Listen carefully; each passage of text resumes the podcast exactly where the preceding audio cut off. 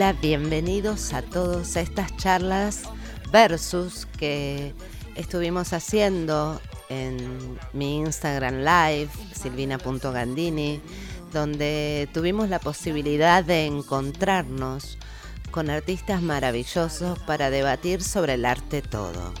Músicos, pintores, bailarines, escenógrafos, actrices, tanta gente maravillosa que pasó y sigue pasando por este ciclo.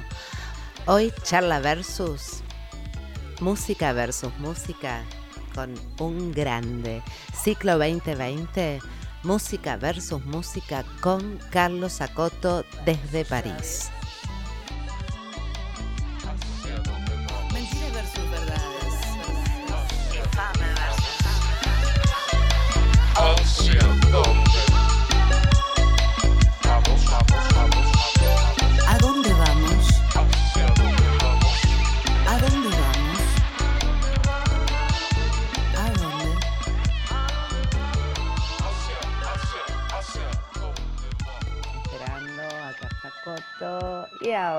Está Carlitos Acoto aquí. Digo, ay, demorabas, digo, no nos encontrabas, no sé qué pasaba. No, es que estaba en tu página y me daba otras cosas. Me Ah, Un reportaje que estaba haciendo en una sala de danza. ah, entraste por otro lugar. A mí me daba eso. Bueno, ya estamos, ya estamos conectados. Eh, ¿cómo andás, Carlitos? Ay, qué ganas de estar ahí en París, por favor, qué belleza. Veo tu casa y ya me encanta. Ese, ese, ese charme francés ya se percibe desde tu hogar, Carly. Sí, realmente no me puedo quejar. Eh, sí, estoy muy Eh. bien acá en el barrio de Montparnasse, un poco entre las dos torres, la Eiffel y la de Montparnasse, eh, bien situado. Y sobre todo que es una casa, así que puedo estudiar eh, todo lo que quiera sin ningún problema, sin molestar Ahí se ve un pedacito del piano.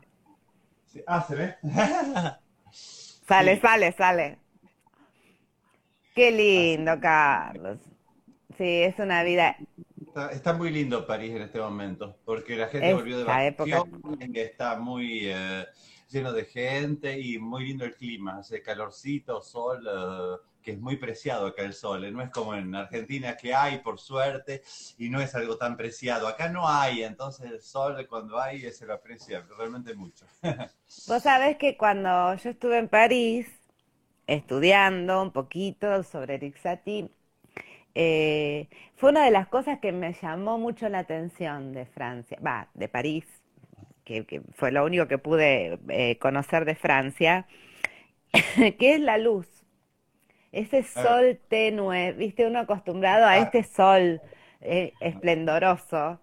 Y cuando, cuando uno realmente llega a Europa y, y- y cómo va cambiando ese sol a lo largo, la luz en Europa, cómo va cambiando, este, increíble, ¿no? tarde. El, el- acá hay una especie de, entre comillas, adoración al sol porque falta, que es una concepción distinta a lo que, a lo que pasa en Argentina porque nosotros los tenemos y, y muchas veces no somos conscientes de lo importante que es, ¿no? Para, incluso para todo. Sí, sí. Sí, Acá- acá- hermoso. 5 grados bajo cero o 40 grados, cuando hay sol dicen está lindo. Sí, sí, sí. Claro, claro, claro, claro, claro. Bueno, tiene que ver también con un poco la, la- vos que hace, ya cuántos años hace, Carlito, que estás allá en París? Ah, Sana no me rejuvenece. Hace 32 años que estoy. Hace un montón, claro. Por eso digo, estás acostumbrado a, a, ya no solo a su clima, sino digo, que tiene que ver un poco, es, yo caminaba París y, y- y sentía, aparte de una gran felicidad, porque me- me- fue un sueño conocer ese lugar para mí, eh, sentía esa cosa del, del clima totalmente ligada a la personalidad francesa, ¿no? Sí, sí, sí. Como, como, como esa cosa este, cuasi nostálgica que tiene el francés, ¿no? Eh, no, no introspectiva, pero sí muy reflexiva, ¿viste? Como, como ese día otoñal que se refleja en, en- en todo su, su hacer, ¿viste? Artístico, me parece, como una percepción que tuve, como así como, como digamos, eh, eso, como, como que vi una, una coincidencia de, de estadios, digamos, yo creo que cada persona es según el lugar al cual pertenece. Viste, como que realmente la, la geografía de un lugar o de un espacio hace a los condicionamientos de, de, un artista, de, de- del folclore de un lugar, de las costumbres de un lugar, ¿no? Sí, bueno, para, para poder eh, rodearse de un ambiente propicio eh, a la creación artística, te digo que sobre todo en una gran ciudad como París es necesario aislarse un poco de, de- de lo que es el movimiento, porque como en toda gran ciudad eh, hay una gran fe- febrilidad. Sí, eh, sí, sí. em, eh, todo va muy rápido, incluso la gente en la calle, todo, todo. Se, se juega mucho la cuestión de velocidad y eso no es propicio para la contemplación artística. O No, sea, claro, no. claro. Eh, Carly, cuéntame un poquito. Me, estás diciendo, bueno, me pone muy contenta lo que me decís de, de, de que está la gente en la calle, de cómo, cómo nosotros estamos en un momento muy, muy para atrás acá en la Argentina. Pero bueno, veo que, que en Francia ya están como saliendo más y están, eh, venías de una reunión con, con colegas de, de la actuación, ahora me vas a contar todo esto que estás emprendiendo nuevo, que me encanta. Em, pero digo, bueno, están como saliendo más. Sí, pero es ambiguo todo esto, ¿eh? Ajá. Porque, bueno, yo, yo te puedo dar una idea completamente subjetiva, ¿eh? de la, de- de la Dale, me encanta. completamente subjetiva, porque vos me estás hablando del, del problema del, eh, del coronavirus y en este momento las estadísticas son malas en Francia. Hay muchos más casos que antes. Las contaminaciones son, van exponencialmente creciendo. O sea que no es que estemos mejor en ese sentido. Ah, Incluso las hospitalizaciones y los, eh, la terapia intensiva están, están subiendo en este momento. O sea, es una, es una política que se está haciendo que eh, le da la subjetiva y personal mi opinión, ¿eh? pero todo se hace como si se pudiera. Entonces, este, entre comillas, prioridad de la economía, este, y, y- y- y bueno, y todo está funcionando como si todo estuviera bien, Como si no pasara nada, digamos. Completamente, completamente. Las escuelas está- están andando, están funcionando, los transportes, los teatros, bueno, los teatros de manera limitada, pero está- están en actividad, los cines, los restaurantes, o sea, cuando vas a, vas a ver un restaurante está repleto de gente y por supuesto sin, sin el barbijo. Claro, porque tiene que funcionar, ¿viste? Vos, por, por- por eso te digo, a mí me, yo creo que la política que se está, que se está llevando en la Argentina es, es, es, es más por la salud de la población que acá. O sea que me parece Ok, que eh, ok. O sea que están, están como ignorando lo que está pasando a costa de la Claro, salud de la gente. Es lo que me estás diciendo. claro, en una palabra es eso. O sea, eh, hay, hay muchas escuelas que se cierran, pero se cierran cuando, cuando, cuando hay casos. O sea, no anticipan al problema, sino que cuando hay casos, ahí cierran las escuelas. Y hay muchas que están cerrándose. Bueno, no te quiero decir eh, cifras equivocadas, pero unas 90 escuelas se cerraron ya en toda Francia. Pero cuando y hay el sí, problema, no, no, no antes. Bueno, eso, que cada uno, no quiero, no quiero, Obvio, eh, obvio. No, claro, sí, yo el otro día, son muy políticas, bien, ¿viste? Después, este, cada uno eh, sacará su está bien, conclusión. Está bien, está bien, está bien, bien, bien sido, mon ami. Bueno, eso es, Eh, estoy- eh, no te quiero dejar de decir que estoy encantado de verte y de escucharte y que te agradezco enormemente esta ocasión, porque eh, nah, entramos en vivo en la cosa y, por favor, lo primero es eso. Eh, realmente Muchas gracias. Escucharte. Y, Eh, y- nada, y- y aparte siempre seguías todas Exacto. las conversaciones, siempre te teníamos de, de, de, de auditor de lujo en todos los ciclos, así que este, en este, en esta segunda parte de ciclos que estoy eh, organizando, dije, Carlitos tiene que estar, tiene que estar acá contándonos toda su historia, este maestro. Y, y- y- y mis más eh, sinceras y profundas felicitaciones por el trabajo que estás haciendo para justamente que la cultura en, en Rosario siga viva. Es esencial eso. Porque Muchas con el- la cuarentena, bueno, supongo que no, no hay conciertos, no hay, no hay. Entonces, lo que estás haciendo vos este, permite que haya una, una conexión con el mundo cultural. O sea que realmente un gran, gran bravo y felicitaciones. Ay, muchas gracias, Carlito. Me hace muy bien lo que me estás diciendo, porque vos lo sabés mejor que nadie que todo es, mu- es mucho a pulmón, este, con muchas ganas, con tratar de, sí, de reinventarnos en este momento tan duro para todos los artistas, de encontrar un momento para todos los artistas, seamos de donde seamos. El otro día con Amila en Maslin hablábamos de esto, ¿no? De que yo siento que hay una gran democracia artística. O sea, estamos todos iguales y que realmente nos tenemos que ayudar entre todos, ¿no? Como, como que siento que, que estos egos de, de, de, de que hoy uno está allá, el otro está acá, hoy estamos todos iguales, ¿viste? No podemos tocar, no podemos hacer, no podemos nada.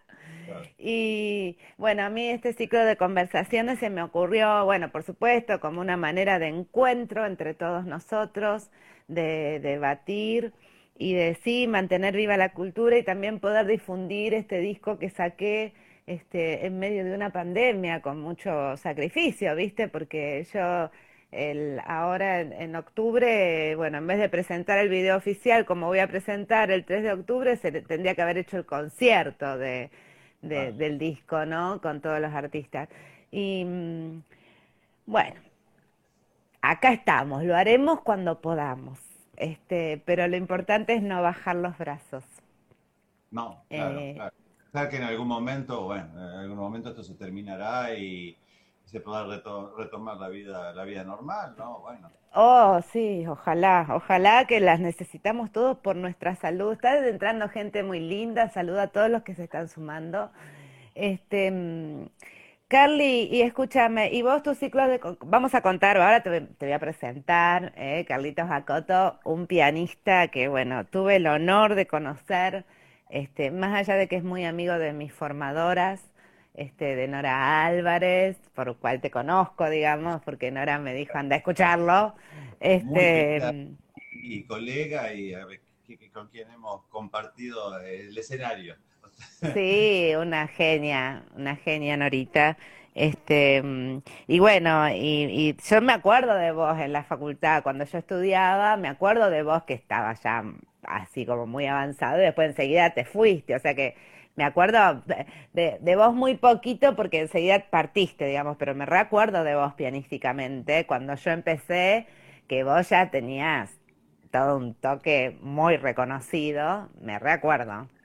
Y bueno, después te reencuentro en ese concierto del ECU, que, que bueno, me pareció una cosa sublime y maravillosa. Liz habías tocado, ¿no? Todo Liz habías hecho. No, no, no, no, no. Eh, empecé con la sonata, Habías hecho un repertorio grande.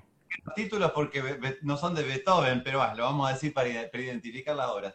Eh, empecé con La Tempestad de, de Beethoven, después toqué una obra de Sergio Fidenreiser, compositor de Rosario. Sí, Juegos de Agua de Ravel y en la segunda parte eh, fue el Carnaval de Viena de Schumann y eh, el- eh, después de una lectura del Dante, Fantasía casi sonata de, de Liszt. ay, no sé Ese por fue- Eso fue el, el Ah, 16.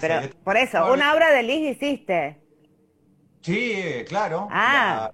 La lectura del Dante. Claro, porque a mí me requedó esa, me quedó la, la, la... Para mí Liz en el piano es tan difícil que, que fue una de las cosas que más me impactó cuando lo hiciste.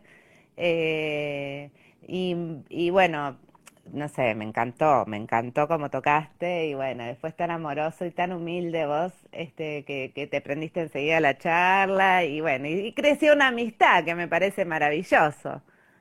Ah, por supuesto. Eh, Encantado. Me acuerdo cuando estuve en tu casa una, una tarde. Sí, te invité a cenar un día, bueno, ma- maravilla, maravilla. Pero bueno, eso también habla muy bien de vos, Carlitos, de que sos una persona este, muy predispuesta y muy, muy humilde, siendo un grande. Así que bueno, muchas gracias también por todo eso, ¿no? Oh, Este, mm, contame, contame que me, estás así como eh, asombrando con esta parte de actor que está saliendo ahora en París. ¿Cómo es esto que estás por, por actuando aparte de tocando el piano? Es cierto, es cierto, es cierto. Eh, te quería decir una cosita con respecto, un pequeño paréntesis con respecto a lo que dijiste antes. Eh, es cierto que cuando yo este, entré a la, Escuela de Música de la Universidad de Rosario, yo ya había hecho recital, en fin, entré tocando con un cierto nivel. Eh, y, y después, este, cuando yo me recibí todo, trabajé durante cinco años y medio, fui profesor. eh, primero Yo me recuerdo de eso. Sí, sí, sí. Claro. Por eso te digo Sí. que te tenía como, como alguien muy, o sea, yo recién empezaba y yo te veía como, como esos grandes pianistas que estaban ahí dando, purulando en la facultad. Y después, bueno, yo seguí estudiando, pero vos te fuiste, te, te fuiste a radicar ahí a Francia y, bueno, dejé de verte hasta este encuentro, como relataba, eh, de, que tuvimos en el, en el ECU, en donde, bueno, cuando Nodita Álvarez me dijo que venías a tocar, yo fui corriendo a verte. Aparte ese espacio y ese piano que es sublime, ¿viste? Sí, sí, es una- un, lugar extraordinario, el, el ECO, Espacio Cultural Universitario, por si hay eh, auditores que no lo conocen, es un lugar extraordinario. Yo me siento como en mi casa, eh, el trabajo que hacen Marta Varela, este, Marcelo Peteta, Marcelo Peteta, Héctor Manso. y, y todo el equipo, porque es, es Sí. tan agradable, extrema- extremadamente agradable como, como soy recibido cada vez y eso hace que sea realmente un confort de tanto de tocar como, bueno, hice masterclasses también.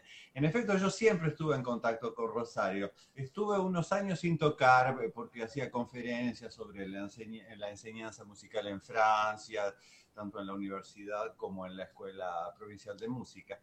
Este, pero desde el 2010 casi hice un recital por año. ¿eh? Invitado Sí, sí, sí, sí. Eh, un, un- un- un un homenaje realmente a la, a la- a la primera invitación que tuve para volver a tocar, que es de Daniel Cosi. Es el que Ah, me invitó mira.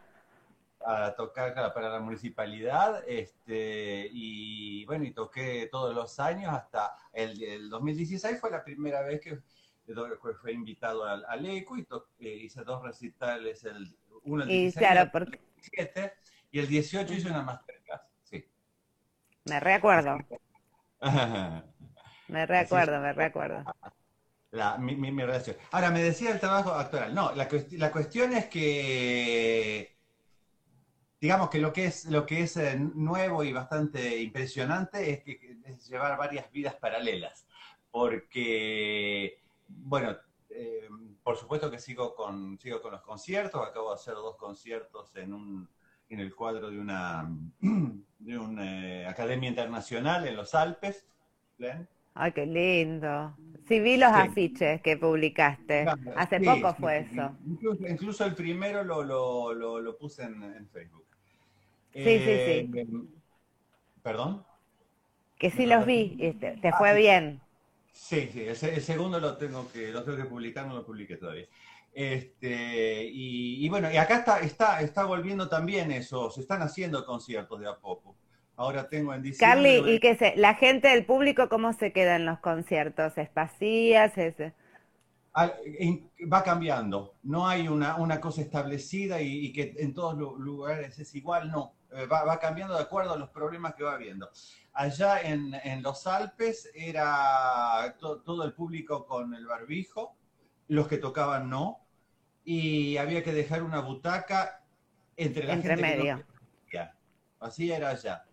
Este, y en este momento acá están haciendo que cuando hay concursos o clases, que los alumnos también usen barbijo todo el tiempo porque es eh, instrumento compartido el piano. Entonces, Claro. todo el mundo con barbijo. Entonces, Estás dando, eh, perdón, eh, me vas sacando tema. ¿Estás dando clase de piano en tus conservatorios allá en París? Está- ¿se empezaron a dictar las clases? Ahora estamos empezando, sí, sí, sí. Pues yo soy, yo soy profesor, no sé si, si, si estás al tanto, si te dije, en el Conservatorio Nacional de, Re- de Región de Limoyo, que es un gran Sí, conservatorio. sí, sí, me acuerdo, por eso te pregunto si ya empezaste a, tra- a trabajar Empezamos presencialmente. Sí, yo trabajo en un conservatorio también acá en- en París, este, empezamos esta semana. Este, sí, sí, sí. Pero con barbijos. Con barbijo, claro. Bien. O sea que hay precauciones, ¿eh? no te digo que es como si nada. Eh, se pueden estar máximo, bueno, yo tengo una sala grande y todo, pero máximo tres personas conmigo, o sea, dos alumnos en cada sala, con la distanciación social, con barbijo, pero todo está, eh, está retomando. Hay conservatorios que no retoman las clases de instrumentos de viento, por ejemplo, pero Claro. allá en Limón, que hay menos casos, eh, empiezan, empiezan, empieza todo. Entonces me preguntaste el tema de la, de la actuación. Bueno, lo que quería decir sobre todo, porque yo eh, publiqué algo por Facebook y, hubo, y me di cuenta que hubo gente que no entendió. Eh, mis tres vidas siguen, siguen existiendo de manera paralela.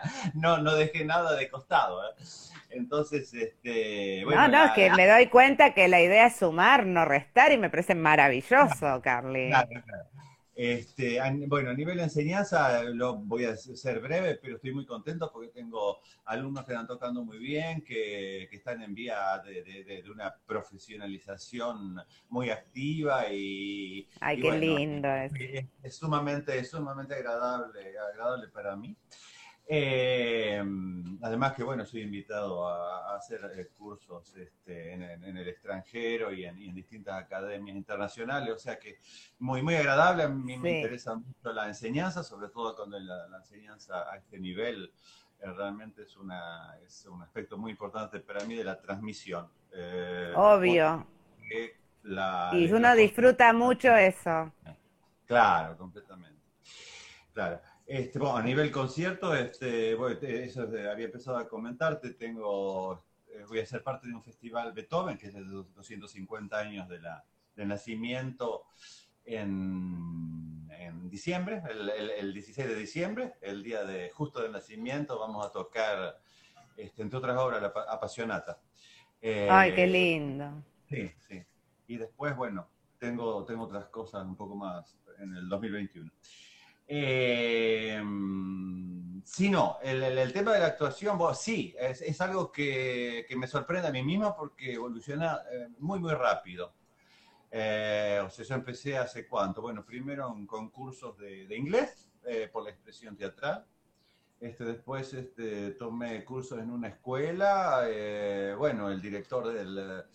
Es un teatro. El, el director del teatro, mm, bueno, eh, digamos que vio que tengo posibilidades. Este, hicimos, este, me propuso hacer en el cuadro de, de- de talleres el primer rol del burgués gentilhombre cosa que también lo publiqué en, en Facebook, este, que lo, lo hicimos finalmente, en- justamente estuvimos eh, con cuarentena, o sea que estaban previstas seis eh, representaciones y no se pudo hacer por la No se pudo cuarentena.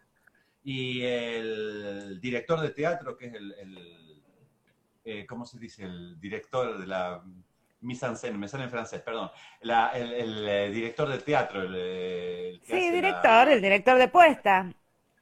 Exacto, exacto. Este, creó una nueva eh, disposición po- para hacerlo en- eh, de- delante de la cámara y lo hicimos por Zoom, cada uno desde su casa.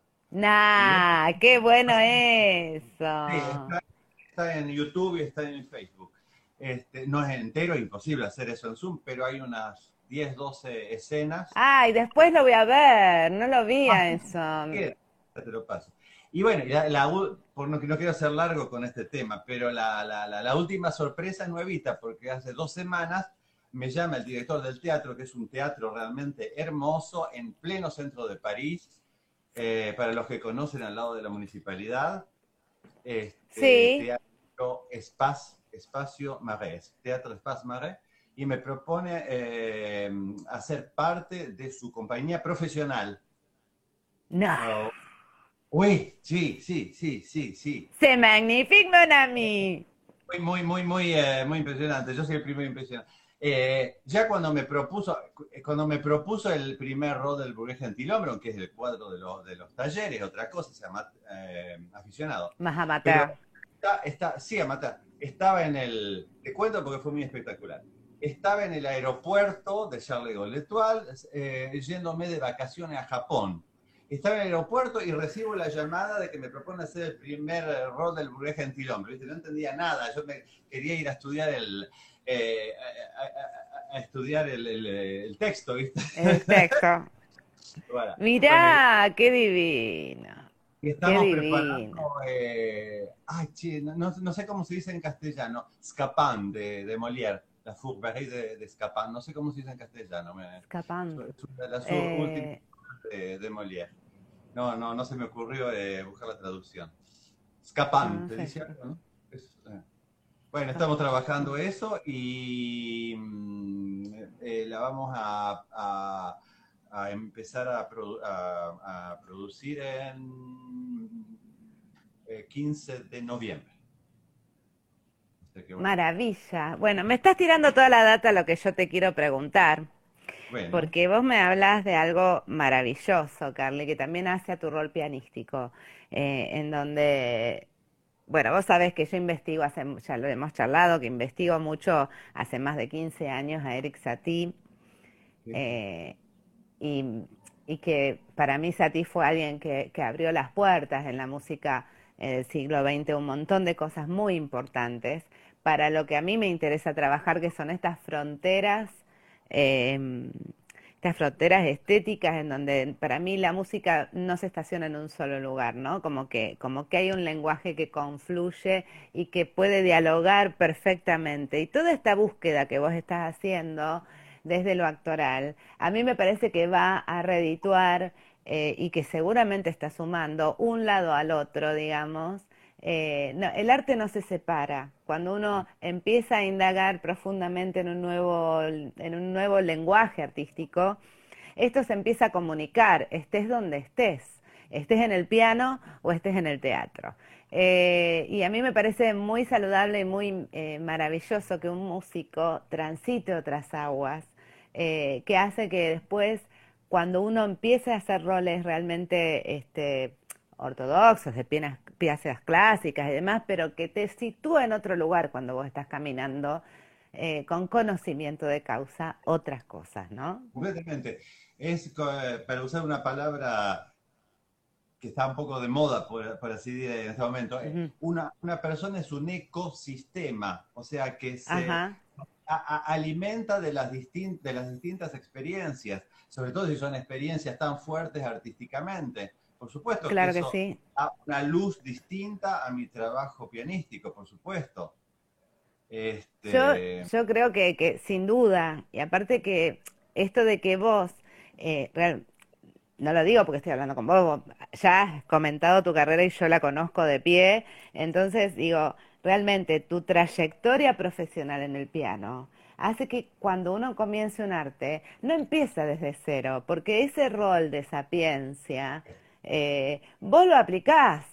Porque hay un entrenamiento, está bien, no era desde el teatro a lo mejor al principio, pero, pero ese entrenamiento estaba y vos tenés mucho escenario, porque te vas a subir a, a tocar conciertos. Entonces, ese, ese estar arriba del escenario, ese memorizar partituras, que es- difiere, es otra cosa memorizar un texto en el teatro, pero, pero no es tan distinto. O sea, uno está, uno está en ese lugar. La materia, Tuviste que mover los ejes de algunas cosas, pero, pero el entrenamiento estaba, ¿no? La es materia- solo mover. la materia prima esencial es el, es el trabajo de las emociones, el trabajo del Exacto. sentimiento, sea, sea el trabajo de actor o el trabajo del músico. O sea que Obviamente. aquello en común, en común es, no solo es enorme, sino es lo esencial. Después son, Totalmente. son canales distintos de expresión. Totalmente. Por eso no me extraña lo bien que te vaya en el teatro, porque como músico sos excelente, pero yo percibí eso en tus conciertos, ¿no? Esa integridad. Am, hay gente que transmite, baja las notas y nada más, pero vos sos una persona muy integral en lo emotivo. Yo me acuerdo, para, te repito lo de Liz porque para mí fue algo que, que me impactó cuando yo te escuché, ese compositor que es tan complejo, que aparte trabajaba sobre el Dante y eso se percibió, ¿me entendés? Se percibió en, tu interpretación y a mí me llegó de una manera especial. Eh, fue lo que más marcado me dejó. Entonces, eh, digo, estas cosas no son casuales, esas cosas uno la trabaja como artista antes de subirse a tocar una nota arriba del piano. Y, y esa integridad tuya hace que realmente eh, sea muy, que no sean aguas tan nuevas, aunque cambies de, de- de lugar, ¿no? No sé si se entiende lo que quiero decir, pero por supuesto, por supuesto. eh, me parece totalmente loable eh, y maravilloso. Si no, la prueba de lo que estás diciendo, te digo, sí, o sea, tenés razón y al mismo tiempo yo no puedo evitar estar un poco sorprendido. Este, si si no, no, no se podría explicar de ninguna manera, digamos, que yo pueda estar en, ese- en este mundo al nivel de gente que hace estudios durante 5 o 7 años, eh, durante 6, 7 horas por día en conservatorio de, de arte dramático y, todo eso. Yo te- tengo Ah, exacto.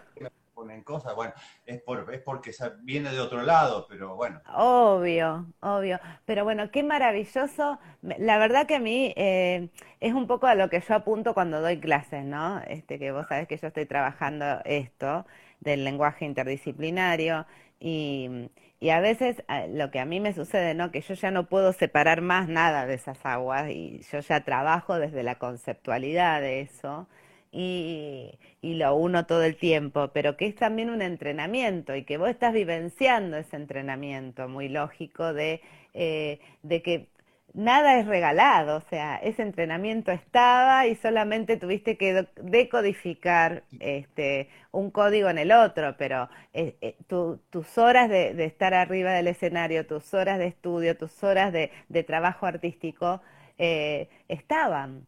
Solo tuvo que correrse un lugar. Entonces, por eso estás a la altura de los que tienen que estar, ¿no? Hola, Laurita Fenoglio, se está sumando gente hermosa.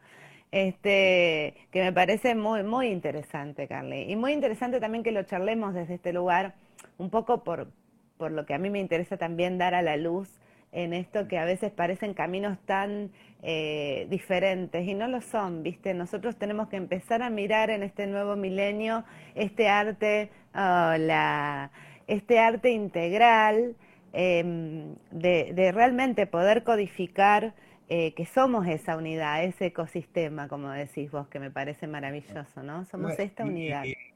Y, y sobre todo que, que no hay que encasillarse en algo, porque No, totalmente.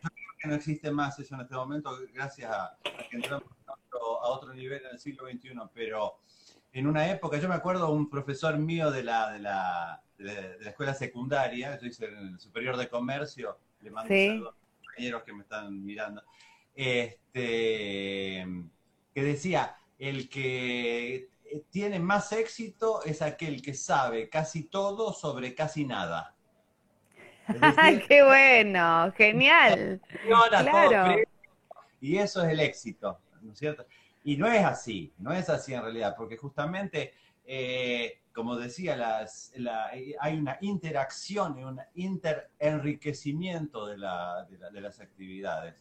Y no es nuevo, hay, hay, no quiero ponerme a nombrar porque, bueno, hay, mucho, hay mucha gente muy grande a distinto nivel, pero que han hecho, por ejemplo, Oscar Levanta, que era, que era amigo de Gershwin y que ha grabado toda la obra de Gershwin, de los conciertos de Tchaikovsky, Grieg, que tocaba ma- magníficamente, y, y terminó siendo un actor extraordinario de, de- de las películas de Minelli o... eh, Sí, sí, sí, sí, sí. París, eh, o sea que, bueno, el otro ejemplo, perdón por hablar por, de grandes, muy grandes, ¿no? Pero quiero decir, incluso a ese nivel de especialización hay de diversificación.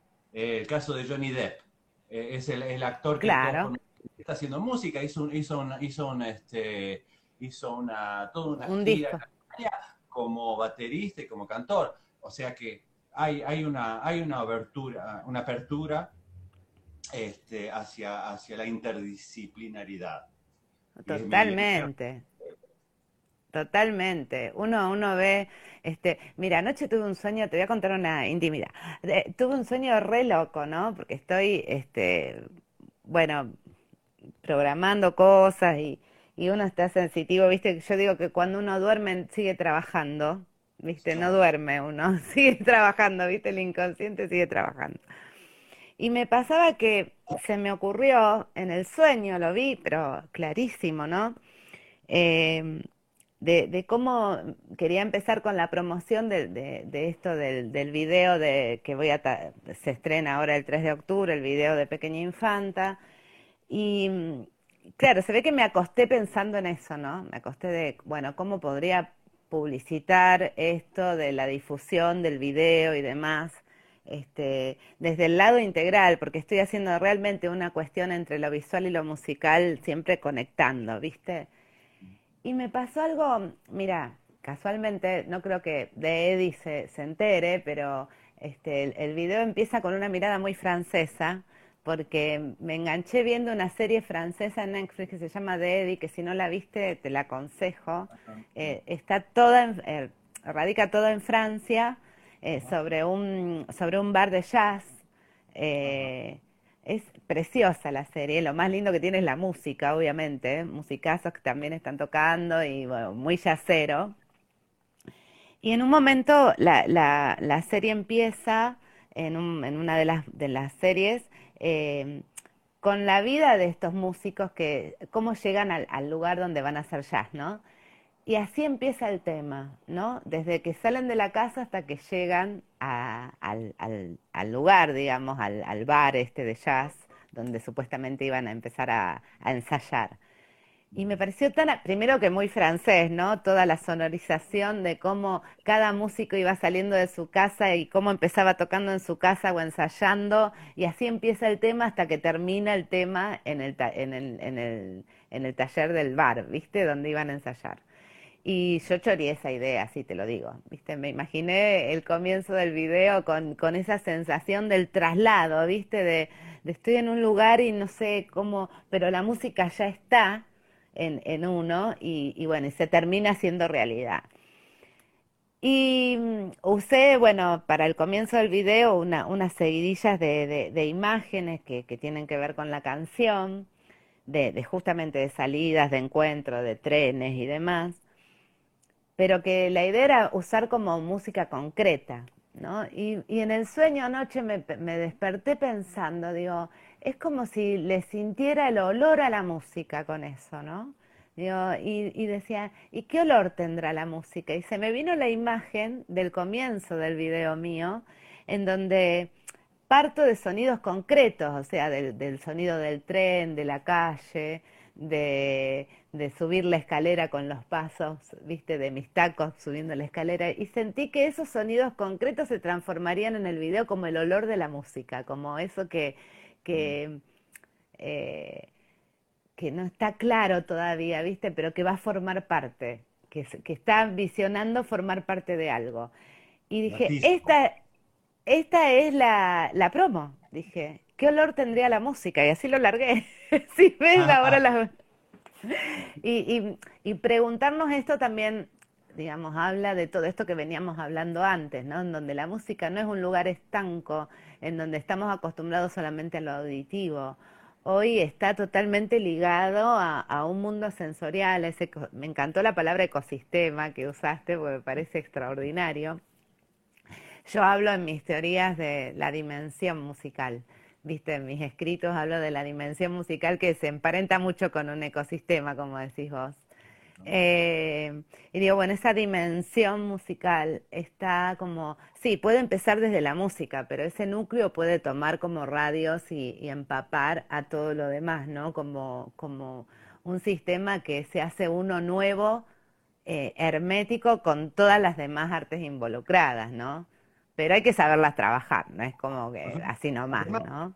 En realidad ni siquiera es nuevo, porque ya en el siglo XIX, en pleno romanticismo, compositores como Schumann, por ejemplo, eh, eran escritores. Totalmente. Y en un momento dudaron de, de- de hacer una vida de, de escritor o de músico. Wagner con la idea del espectáculo de arte integral. Eh, Monteverdi. por supuesto, pero gente que, que- que escribía textos que hay que ser escritor realmente para, para llegar a es- a esos niveles y bueno. Totalmente. Che, Carlitos, ¿y, y qué conoces de Eric Satie? Para, para- de curiosa nomás, ¿no? Como que, ¿tocaste alguna vez algo de él? Eh, no, en concierto no. Eh, lo he enseñado muchas veces, lo he tocado para mis alumnos. Eh, estuve en la casa de Eri- Eric Satie, que es, eh, no sé si estuviste en una ciudad muy, muy linda de, la- de Normandía, en Francia, que se llama Honfleur. Está- Honfleur, sí. No llegué a Honfleur, pero la conozco a la casa por, por toda la investigación que he hecho. Este, pero sí, la conozco a, a su mesón, sí, y, y sé que está en Honfleur, pero no, no me llegué porque estaba un poquito más lejos de París, tenía pocos días para estudiar todo lo que tenía que hacer, pero me quedé con todas las ganas.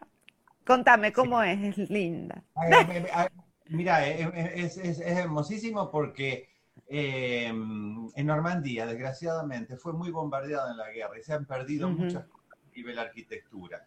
Pero Honfleur no fue tocada, o sea que está toda la, la- la- la piedra histórica está ahí intacta. O sea que es una ciudad Ujú. muy antigua y es hermosísima como ciudad. Está sobre el, en la Sobre el mar. Sena y el mar, completamente. Ujú. Este, bueno, y ahí vivió esa tía y está un museo donde se escuchan obras y hay, hay- hay Sí. todo de cosas que le pertenecieron, ¿no? Eh, Sí, sí, sí, sí. eh, dónde, dónde trabajaba, con qué trabajaba, dónde dormía, la ropa que se ponía, en fin, es, es su vida cotidiana. Claro. Sí, parte. Después terminó ahí en París, que también tenía un, este, Museo. un museo eh, en Sacré-Cœur, que yo pasé por la puerta, pero justo cuando yo estaba, el- el- su pequeña casa museo estaba cerrada, así que no la pude conocer. Pasé por delante él, nomás. él vivía en, en lo que se concierne a la región parisiense, él vivía en, en una ciudad que se llama Arcueil, que está al sur de París. Sí, ok. afueras, como si fuera, no sé, digo, San Lorenzo.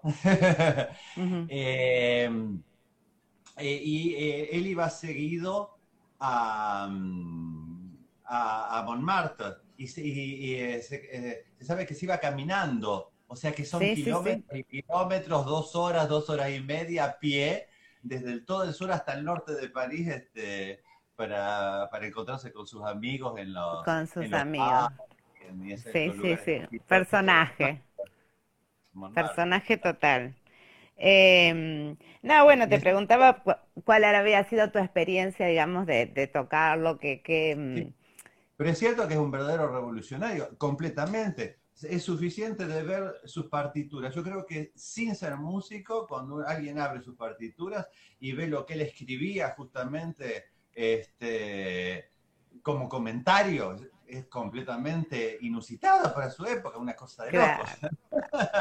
Bueno, Eh, y otra, y otra, y más hablando de, un punto de vista un poco más científico musicalmente, eh, la posición, la seguridad intelectual y la personalidad que hay que tener para escribir de una manera completamente tonal, pero nueva desde el punto de vista de la personalidad, en un momento donde eh, era, era un terremoto lo que estaba pasando en el mundo artístico general y de la música en particular, porque estamos hablando de principios de siglo, donde estaba por un lado Stravinsky haciendo eh, Petrushka y, la consagración de la primavera, por el otro lado eh, Schoenberg con, con, con el, con, la- con el atonalismo.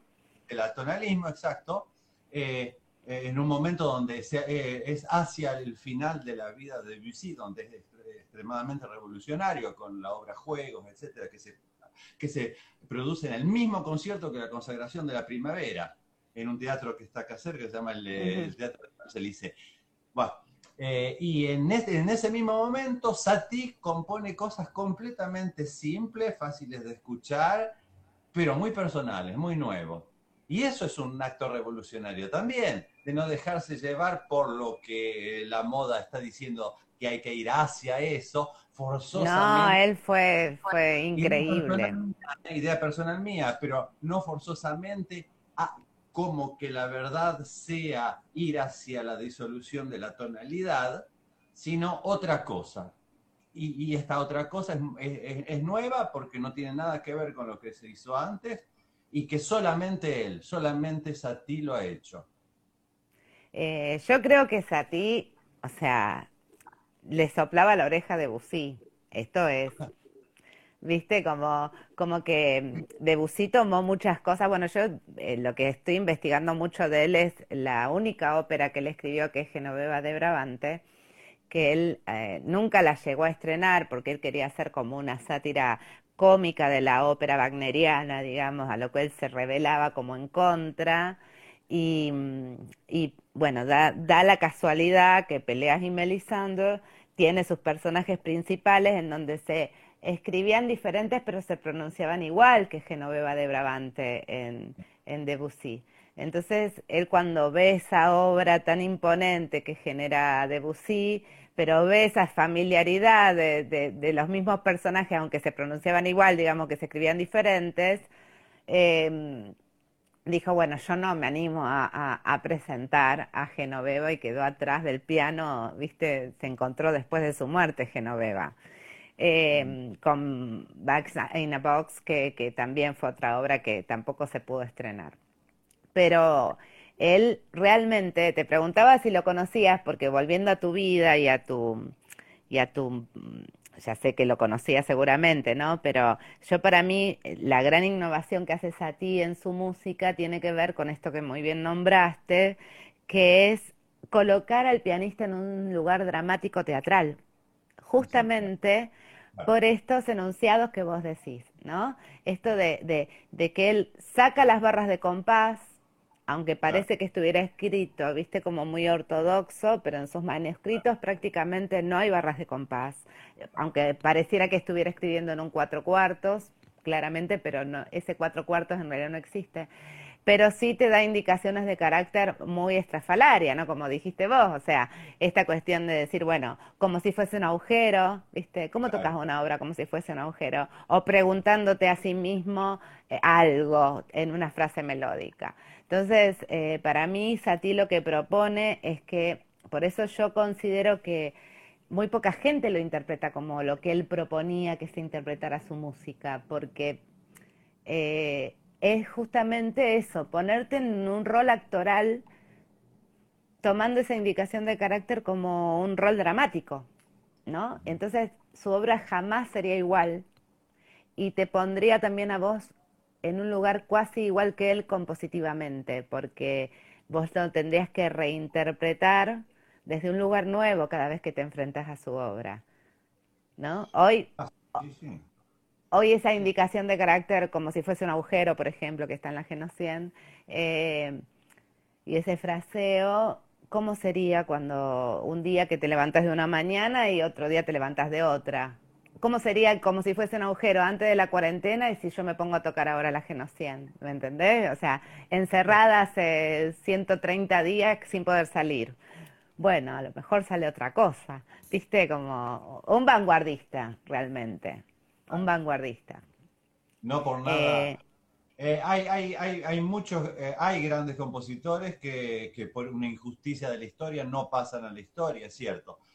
Pero los que pasan a la historia, sin duda que tienen un inmenso valor. Si no, su nombre no Sí, sí, sí, sí. Bueno, ahora se está, yo siento como que se está revalorizando bastante, ¿no? Porque lo que yo vengo escribiendo hace un montón de él, hace como 10 años que vengo investigando, de pronto ahora empiezan a salir libros más contundentes un poco con esta mirada de él, ¿no? Mirándolo no solamente desde el lugar musical, sino de este lugar integral que proponía, y por eso digo que para mí es mi papá en lo que hago, porque él me despertó eh, fue el primero que me despertó esta necesidad interdisciplinaria, ¿viste? Viste que él era, este, mm, tenía una caligrafía perfecta, dibujaba, escribía, eh, componía música, era bueno, era, era eh, em, eh, sacerdote de su propia religión, viste que se había generado, estaba medio ligado con los Rosacruces, bueno, era toda una personalidad integral. Su ecosistema, como decías vos, era bastante particular y eso lo reflejaba en la música, sin duda. Pero bueno, como nada, me intrigaba saber qué, qué, cómo lo, conceptualizabas vos y cómo lo veías vos, que bueno, que veo que lo ves desde un lugar totalmente integrado a lo que es él, ¿no? Es, es como decís vos, o sea, vos agarrás una partitura de él y indiscutiblemente estamos ante alguien que te propone algo diferente. Cualquier persona se da cuenta. Sí, eh, sobre, sobre, sobre Satie también he, he trabajado con, con eh, ar- artistas muy revolucionarios en su época. Por ejemplo, eh, Cocteau, Cocteau que, Man Ray, con Claro. Man Ray también trabajó. sobre Sócrates, ¿no? Eh. Con, con decorados de Picasso, Picasso en parada hizo, Picasso hizo las, todos los diseños de vestuario. completamente. O sea, Sí, nada, estuvo rodeado de las mentes más brillantes de la época. Sí, y entre acto también con la con, con esa obra de Picabia donde él este se familiarizó con el cine de una manera también completamente nueva para la época. Eh, no, era, era realmente un avanzado. Yo creo que, bueno, Cage dice en su libro Silence que Satie no es fundamental para todo músico, es indispensable. Ah, En Silence, viste que él también lo amaba. Y en Silence él hace como un diálogo imaginario con Satie, donde, bueno, simula, según sus, sus escritos de todo lo que él escribía en las partituras, a- simula tener un diálogo con él en un libro que escribió John Cage, este, que está buenísimo. Este, se nos va a cortar en cualquier momento, maestro. Yo no puedo creer lo rápido que se pasó esto. Eh, qué placer, Carlitos. Bueno, antes de que se corte, quiero recomendar a la gente que nos está escuchando tus discos, que son una maravilla, Ay, mi eh, y, y que se toquen y que se escuchen tus obras. Muchas gracias. No, Muchas no, gracias. realmente. Eh, también hay una, hay una, hay una, ¿cómo decir? Una, una manera de encarar la obra ju- justamente que está en relación con todo lo que eh, acabamos de decir de Satie, pero eh, en el siglo XXI, por supuesto. Sí, es la mirada. Bueno, me encanta, me encanta. Muchas gracias por tus halagos. Muchas gracias por habernos encontrado en este momento. Ya nos veremos en persona cuando viajes a la Argentina. Y si no, yo me voy a París a tocar allá. Claro, cuando quieras, con gusto, es tu casa esto. Ay, amor. Bueno, muchas gracias, Carlitos. Eh, sos un talentoso y me encanta todo lo que estás haciendo y, habla excelentemente de vos que estés también incursionando. Me pone muy feliz con tu vida teatral, tanto como la musical, eh, porque bueno, considero que es una unidad. Así que, bueno, un placer haber hablado con vos. Muchísimas gracias a vos, eh, Silvina, eh, nuevamente. Es inmenso lo que estás haciendo. Este, y gran, un gran bravo, bravo, bravo por también la- lo multifacético, porque esto es un trabajo distinto, tu trabajo como compositora, como, como, eh, como, como creadora en, en- en- en el en más amplio sentido de, de la palabra. Así que, eh, gran bravo, que sigas así, que Rosario te lo agradezca. Ay, mi amor, bueno, eso a veces es un poquito más difícil, pero bueno, estamos muy contentos igual produciendo. Y bueno, y un, un- saludo a todos todos mis amigos de Rosario, por supuesto, que no quiero empezar a, a nombrar porque me voy a olvidar de muchos este, y porque no tenemos tiempo tampoco, pero bueno, un gran saludo a, a Rosario, eh, esa. Queda, esto queda en el, en el IGTV. Ahora cuando se finaliza queda en el IGTV y después tiene reproducciones. Así que esta charla va a estar impagable por todo lo que hablamos tan hermosamente. Bueno, mil gracias y hasta muy pronto espero. Yo también espero hasta muy pronto, amigo. Te quiero mucho y te felicito. Muchas gracias. Felicitaciones a vos. Gracias. Chao, hermoso. ¿A dónde vamos cuando el ser no se aclara? Nos vemos en el próximo podcast. Gracias por estar aquí y bueno, iremos subiendo todas estas vivencias ciclo 2020, ciclo 2021 con estos artistas geniales. Gracias. Recursos. Humanos.